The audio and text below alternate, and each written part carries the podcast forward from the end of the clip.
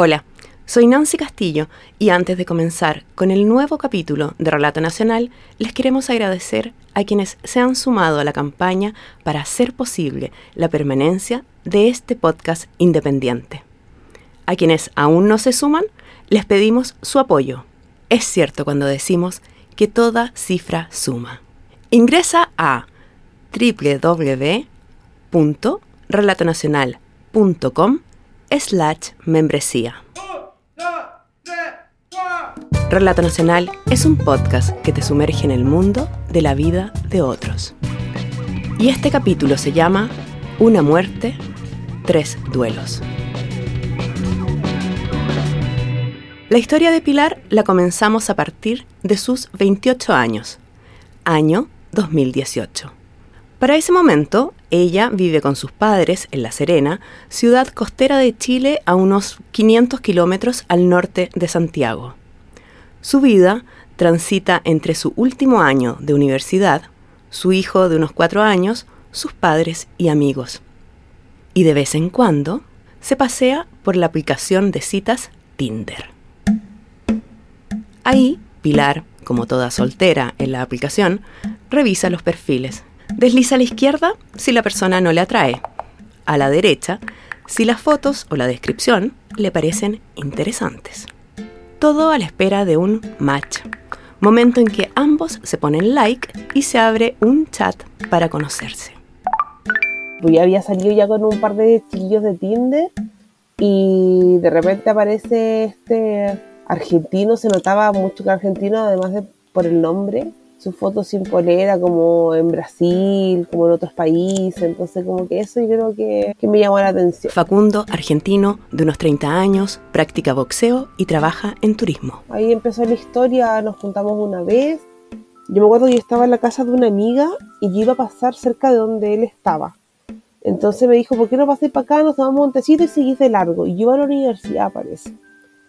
Entonces eso fue, fue eso, fue muy así rápido y como era juntarnos a tomar té como en un lugar público, tampoco me dio ni susto ni nada como de conocerlo por tan poco tiempo.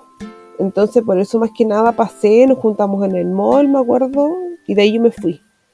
Y después obviamente seguimos hablando, conversando hasta que empezamos a juntarnos y ahí empezamos la relación me pareció simpático, argentino, canchero, buena onda, mucho bla bla. Este match no fue el único que hizo Pilar en esa época, pero sí el que dio inicio a una relación más intensa. Después de la primera cita, comienzan a verse de manera frecuente. Ella lo va a visitar o él pasa por su casa. Al poco tiempo, Facundo debe dejar el hostal donde trabaja en La Serena debido a un problema.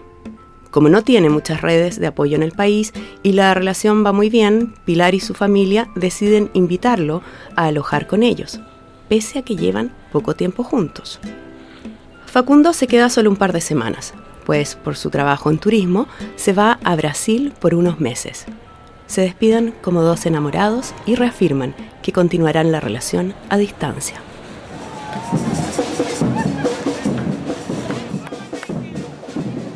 Y es ahí, cuando él está lejos, que aparecen las primeras señales de que algo no anda bien.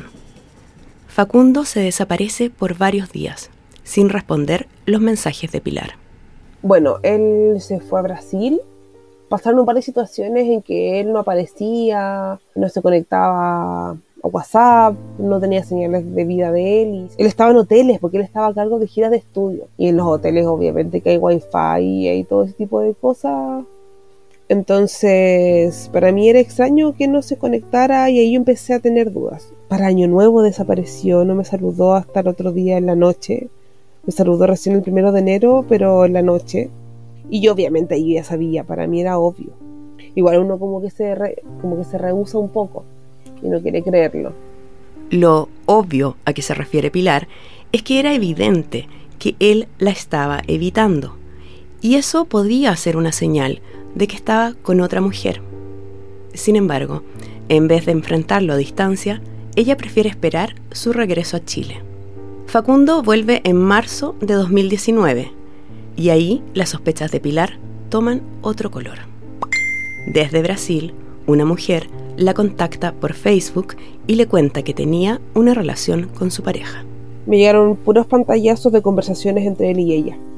Ese mismo día llegaba su mejor amigo de Argentina, entonces teníamos que ir al aeropuerto a recibirlo. Entonces, entre la pelea, tuvimos que ir para allá, volver, peleamos todo ese día, pero como que no tuvimos un tiempo a solas ese día para hablar de verdad lo que había pasado, más que el enojo del momento en que yo le pegué una cachetada, en que lo eché, lo, eché, lo subí, lo bajé, por el dolor, pues fue, fue muy doloroso, fue muy doloroso porque claro, uno sabe, pero confirmarlo ya es otra cosa, pues, y leer las cosas que, que, le decida, que le decía a ella, eso fue muy, muy, muy doloroso para mí. Pese al dolor, o tal vez por el mismo dolor, Pilar desconfía más de la mujer de Brasil que de Facundo y le da otra oportunidad. Bueno, y decidí seguir a pesar de, de eso porque me sentía enamorada. Lo sentía él arrepentido. También me di cuenta que, que la persona igual no estaba en sus cabales, estaba súper desequilibrada. Inventó un embarazo, intentó buscarme otra vez, mandándome a mí cosas y nunca hubo confirmación de ese embarazo. Entonces igual hubieron cosas que a mí me hicieron dudar, no de la infidelidad, sino de que lo buscó mucho, lo insistió, se lo quería llevar a otro país. Entonces, ya, igual él decidió quedarse acá conmigo, a ver, volvió a, volver a Chile, porque si lo hubiese querido, ¿verdad? Se hubiese ido con esta otra tipa. Entonces, así como que en el fondo, como que justifiqué un poco por qué seguir con él. Facundo se queda a vivir en La Serena, arrienda una habitación cerca de la casa de Pilar y comienza a armar su propia agencia de viajes. La pareja continúa su relación, se ven casi a diario, y esporádicamente Facundo organiza giras de estudios, esos viajes que estudiantes secundarios realizan antes de salir del colegio.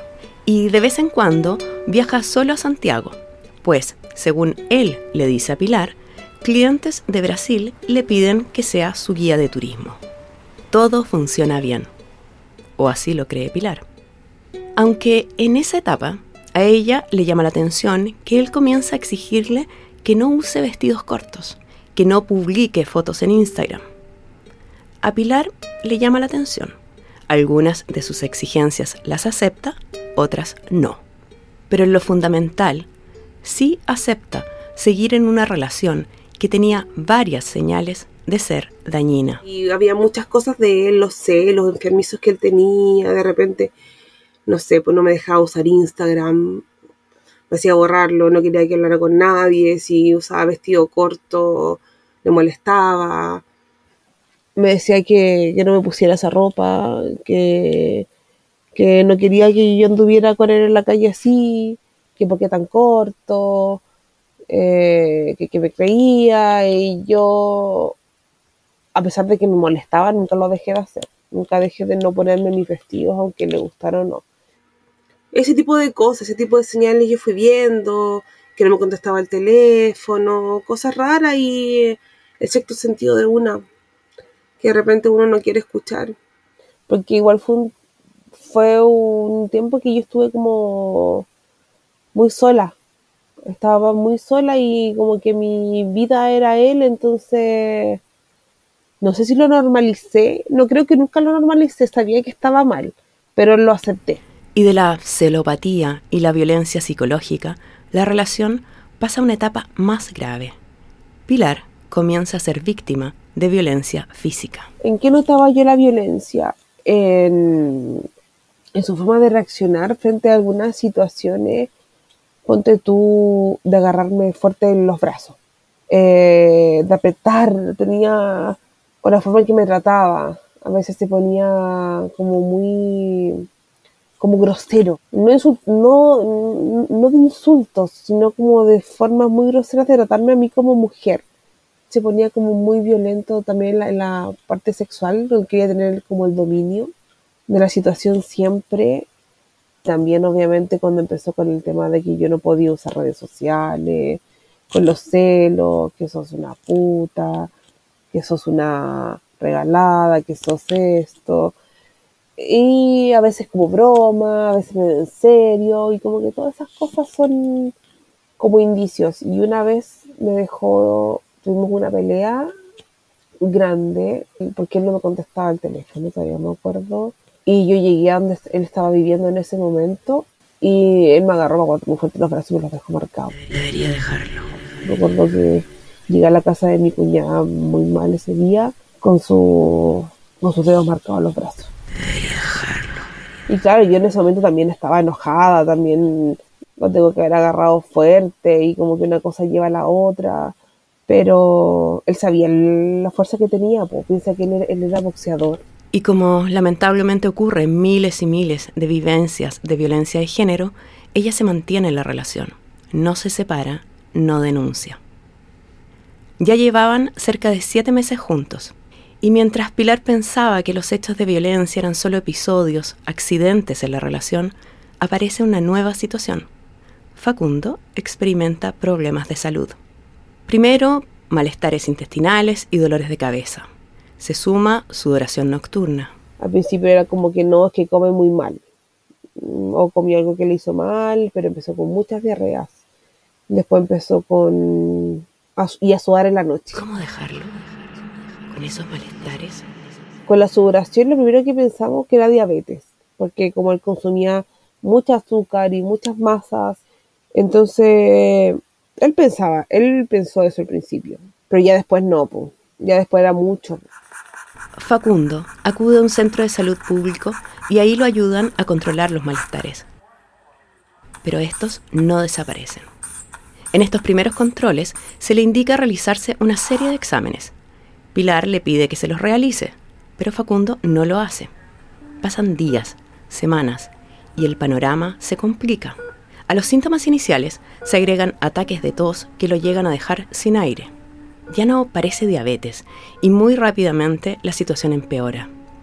Baja de peso y los malestares se incrementan, dolores de cabeza insoportables, pérdida de memoria y en algunos momentos también delirios.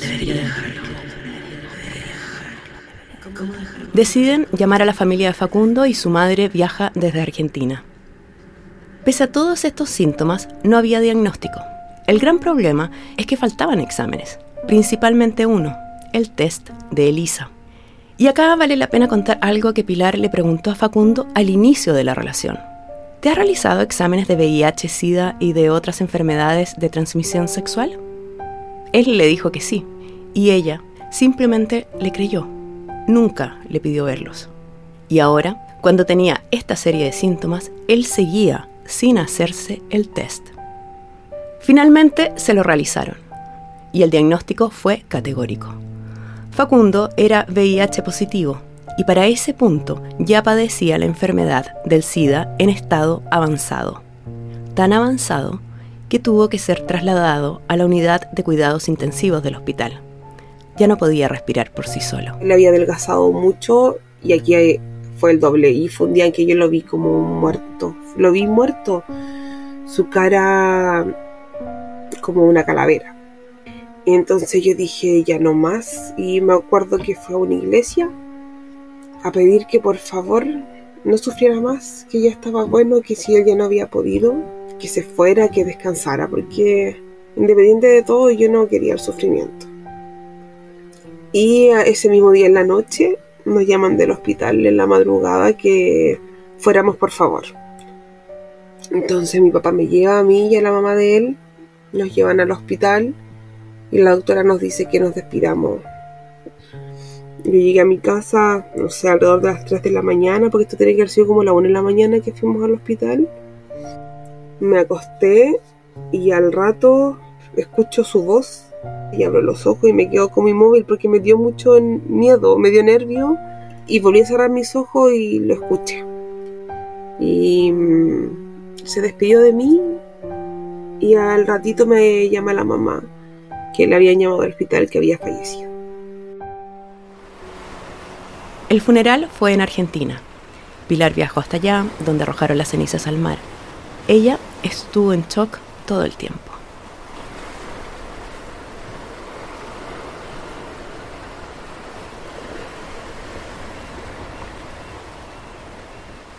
Recién al regresar a Chile, Pilar comenzó a llorar y a vivir los duelos que fueron apareciendo, porque no fue solo uno, sino varios. El primero Él muere y muere un pedazo de mí con él. Em, al principio fue mucho dolor por haber perdido a alguien que quería, porque en ese momento yo no veía otra cosa más que eso. Mi compromiso, yo le dije cuando empezó con todo esto que yo no lo iba a dejar solo. Y no lo hice. Yo estaba como todavía en esa en esa fantasía del amor, de que se me había muerto mi pareja y ese era mi sufrimiento al principio. Me dedicaba a llorar, estuve muy sola. Lo único que hacía era llorar de dolor, de dolor por haberlo visto sufrir.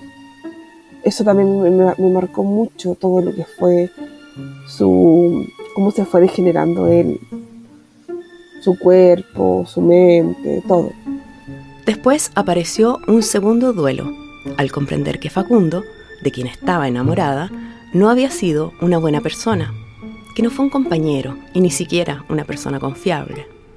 Y ahí ella recordó los mensajes, fotos y audios con contenido sexual que le habían enviado diferentes mujeres y que ella vio en su celular.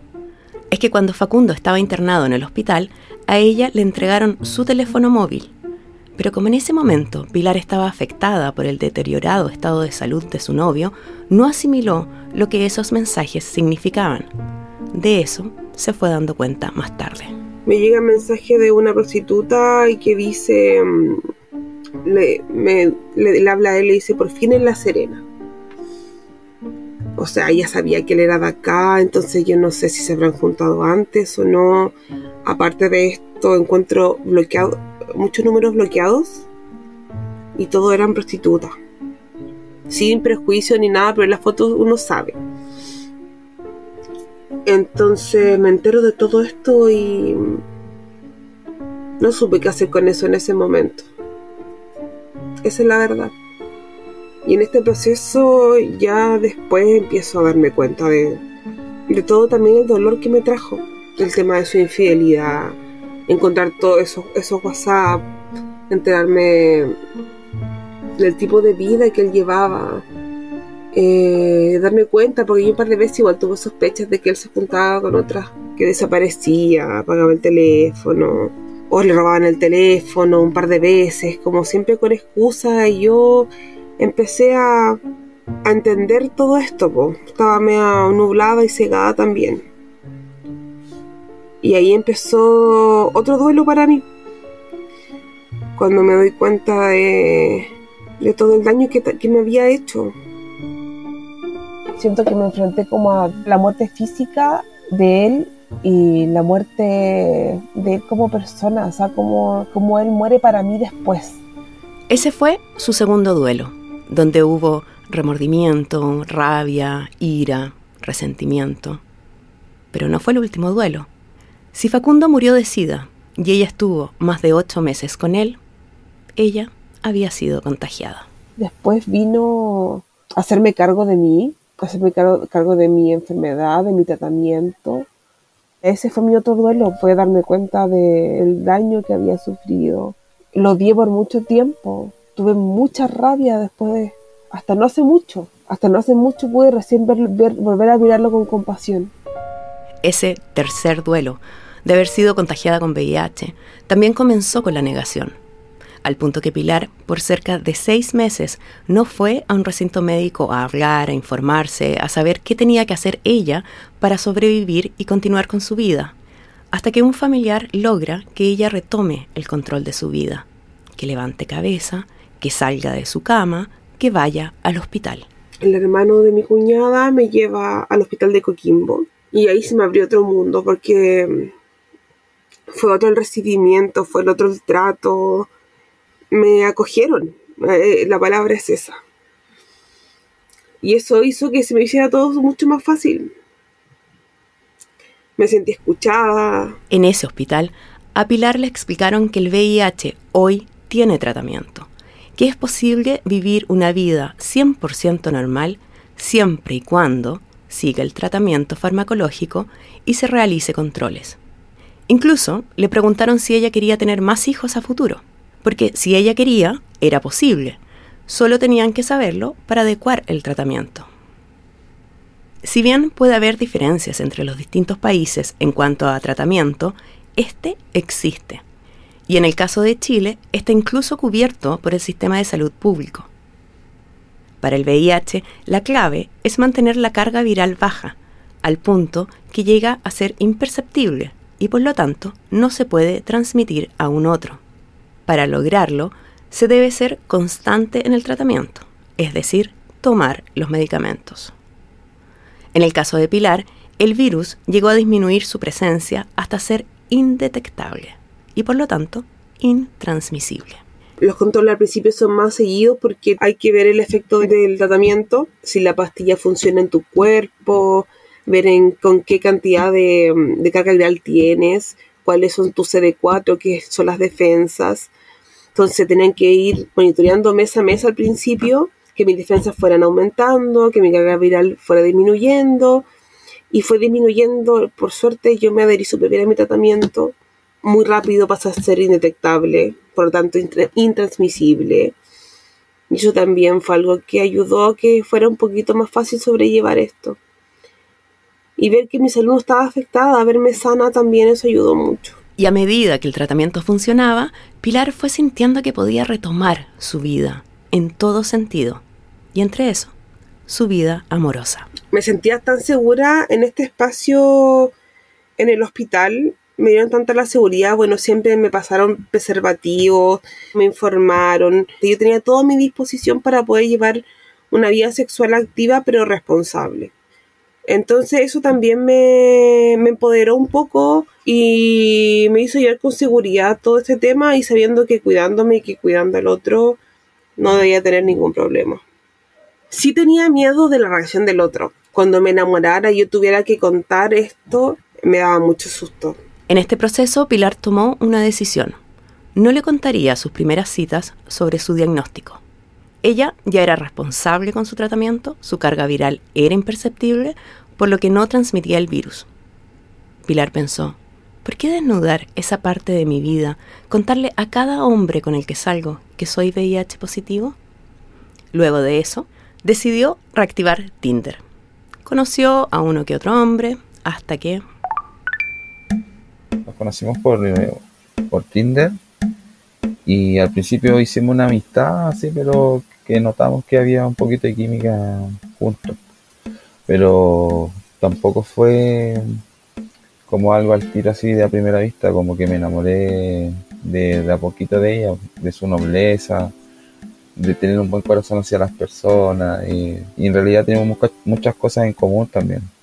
Entonces lo fuimos de a poquito conociendo, nos juntamos varias veces hasta que después pasó lo que tenía que pasar, como algo muy, una conexión muy bonita entre los dos, eh, sin saber nada de, nada, eh, los dejamos llevar por, por, lo que sentíamos, por lo que todavía, estamos viviendo. Eh, nos llevamos muy bien, empezamos a profundizar en conversaciones, nunca llegamos a este tema así como empezamos con una relación, yo me empiezo a enamorar de este hombre y vamos avanzando y seguimos los dos muy enamorados y muy apasionados y yo me entero que quedo embarazada. Y yo no lo había contado hasta ese momento de, mi diagnóstico. Entonces eh, me armé de valor un día. Me lo dice que tenía VIH y igual quedé, no sé, como súper nocao, así como, pero tampoco podía cuestionar eh, o pensar súper mal así hacia ella, hacia el VIH es una enfermedad como cualquier tipo de otra enfermedad, como una diabetes que también se tiene que tratar. O sea, eh, le vi, lo, vi por esa parte y, no poder eh, cuestionar a, muchas personas que quizás les, les, pasó esto por X motivo. Y lo vi de la manera que podría abrir mi corazón y, pensar de que junto igual a ella, acompañándola y, creyendo en ella y ella en mí, eh, no tenía nada, nada malo de estar con ella. Bueno, simplemente fue así. Ella le dio las dos noticias juntas. Estaba embarazada y tenía VIH.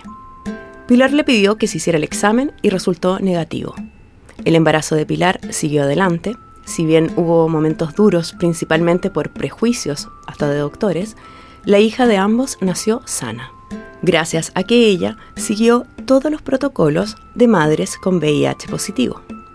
Pilar, su nueva pareja y su hija están bien y continúan juntos. Mi vida es una vida totalmente normal. Lo único que yo tengo que hacer es tomar mis pastillas y hacerme mis exámenes y mis controles cuando corresponde, pero tengo una vida totalmente normal.